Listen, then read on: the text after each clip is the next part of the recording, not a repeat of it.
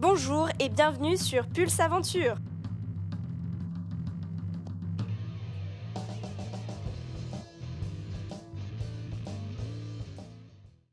Intéressons-nous aujourd'hui à l'histoire et à l'évolution du chausson d'escalade depuis sa première commercialisation en 1948 par Pierre Alain. Ce podcast retrace donc les grands tournants de l'invention de notre meilleur ami sur le rocher. Pierre-Alain découvre à Fontainebleau qu'il est plus à l'aise pour faire de la varap en basket plutôt qu'en grosses chaussures de montagne jusqu'alors utilisées. Il conçoit donc les premières baskets aux semelles en caoutchouc qui adhèrent bien mieux sur le grès des rochers de Blo. Dans le précédent podcast sur le groupe des Rochassiers, nous en étions à ce moment-là de l'histoire du chausson d'escalade.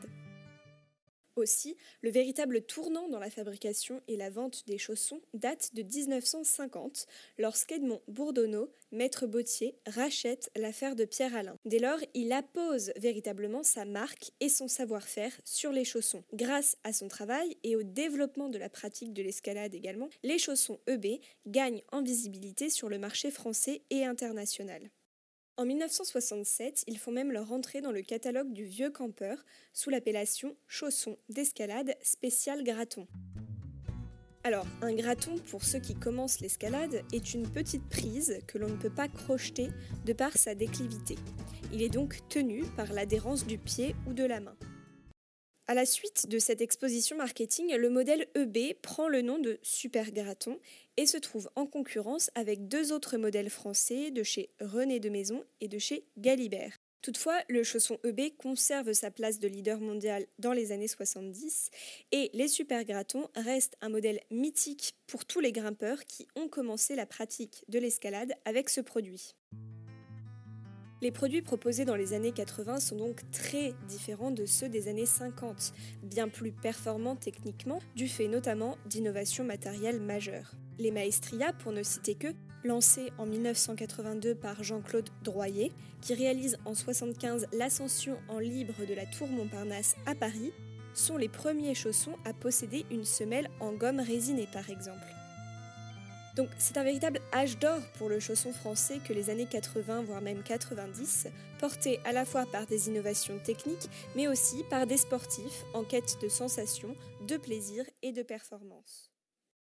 Le deuxième tournant dans l'histoire des chaussons est marqué par les années 2000 et notamment 2002-2003, avec l'apparition de nouveaux produits adaptés à l'initiation en escalade sur structure artificielle, développés par Frédéric Tuscan, aujourd'hui dirigeant de l'entreprise 9A Climbing, qui conçoit, fabrique et commercialise les chaussons EB. Nous vous proposons donc un entretien exclusif en compagnie de Frédéric Tuscan, champion du monde d'escalade jeune en 1994 et vice-champion du monde d'escalade senior en 2001, pour en savoir plus sur votre futur chausson idéal. Frédéric Tuscan, qu'est-ce qui a fait de vous un champion du monde d'escalade jeune en 1994 une bonne technique de pied, une bonne gestuelle et surtout une détermination sans faille le jour J surtout en finale. Et de même, qu'est-ce qui a fait de vous un vice-champion du monde d'escalade senior en 2001 Déjà, il faut la détermination, parce que sans détermination, il n'y a pas de motivation. Sans motivation, l'entraînement ne sert pas à grand-chose. Je dirais que déjà, quand on se fait plaisir à faire ce qu'on fait, on le fait toujours mieux.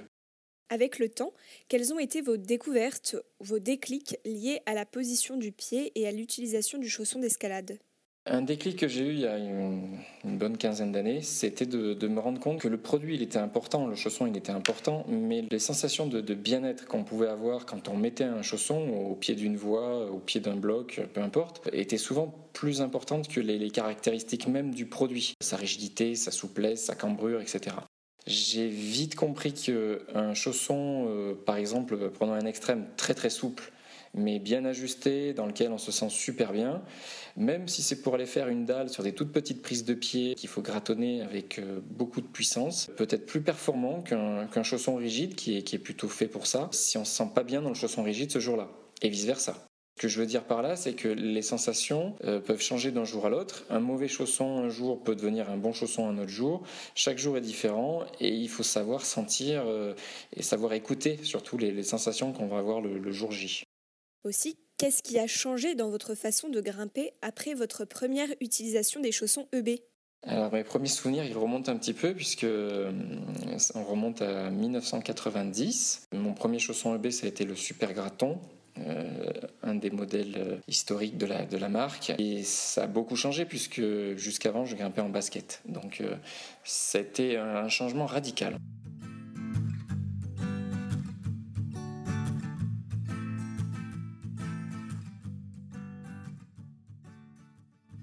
D'après vous, comment caractériser le chausson d'escalade idéal?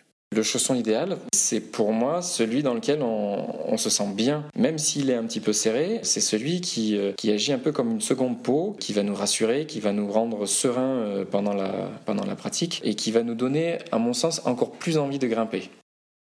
Le chausson d'escalade, c'est donc l'outil indispensable à tous les grimpeurs, mais quels sont les conseils que vous pouvez donner pour le choix de leur chausson? Le premier déjà, c'est d'aller chez un spécialiste. Le, risque avec le libre service, c'est de faire un mauvais achat. Et il euh, n'y a rien de pire que d'acheter un produit qui n'est pas adapté, euh, ni en termes de, de, technicité, ni en termes de taille. C'est vrai que plus on va être spécialiste dans la pratique, plus d'aller voir un vrai spécialiste de la vente de chaussons est incontournable.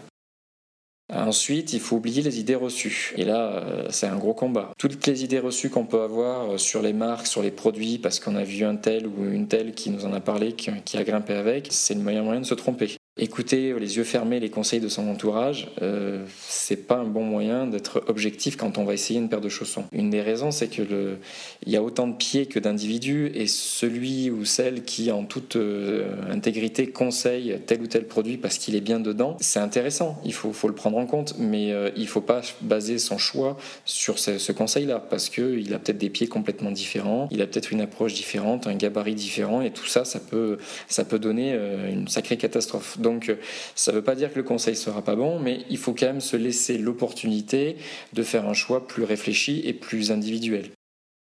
En troisième, je prendrais aussi euh, le temps. C'est-à-dire que choisir un chausson, ça prend du temps. Aller en magasin à la fermeture, quelques minutes avant la fermeture, en disant vite, vite, je vais m'acheter une paire de chaussons, c'est le meilleur moyen de se tromper. Je conseille déjà de prévoir au moins 30 minutes, ce qui est une fourchette basse quand on sait qu'il faut choisir entre un modèle et des pointures.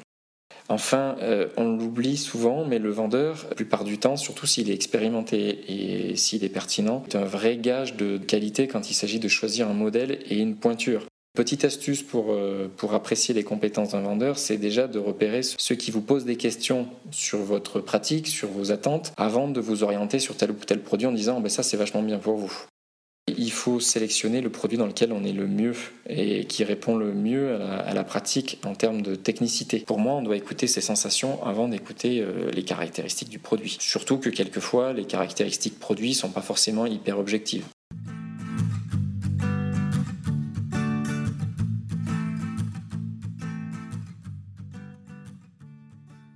Quelles sont les particularités qui font du chausson EB un chausson unique?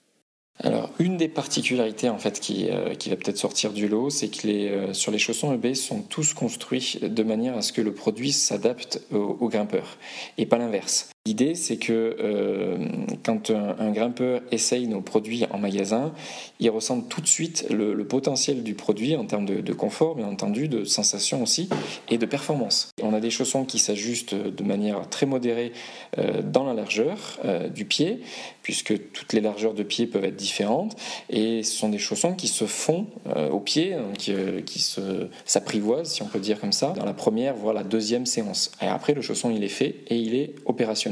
Ce qui est important dans tout ça à retenir, c'est que dans ces conditions, il est beaucoup plus facile de faire le bon choix en magasin, c'est-à-dire que euh, on va choisir le bon modèle, on va choisir la bonne pointure, et un bon modèle plus une bonne pointure, ça donne en général une bonne grimpe.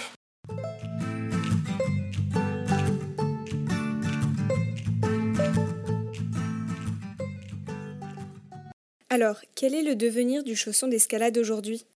C'est un peu difficile de, le prévoir, de l'imaginer. Pourquoi? Parce que ce qu'on peut appeler la communauté des grimpeurs en fait, devient de plus en plus hétérogène qu'elle ne l'était avant. Avant, les, grimpeurs avaient un peu les mêmes euh, centres d'intérêt, les mêmes pratiques. Mais aujourd'hui, avec notamment l'avènement des, des, salles d'escalade privées en France et dans le monde, les pratiquants deviennent euh, tous différents et euh, donc ça devient un peu difficile de prévoir l'évolution des, des futurs chaussons.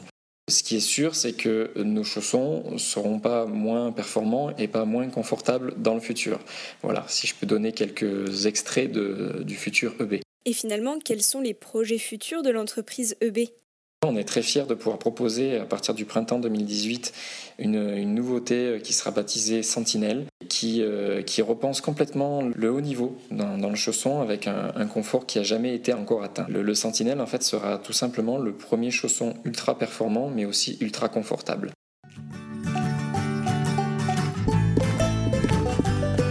Il faudra donc attendre avril 2018 pour se procurer les sentinelles chez tous les bons spécialistes français. Je remercie Frédéric Tuscan et toute EB pour cette interview. Pour suivre les actualités de Pulse Aventure, vous pouvez vous abonner à la page Facebook et au site internet. Rendez-vous tous les dimanches à 17h pour un nouveau podcast sur le monde alpin. Je remercie chaleureusement le groupe de musique New West pour la création de musique originale qui anime ces podcasts.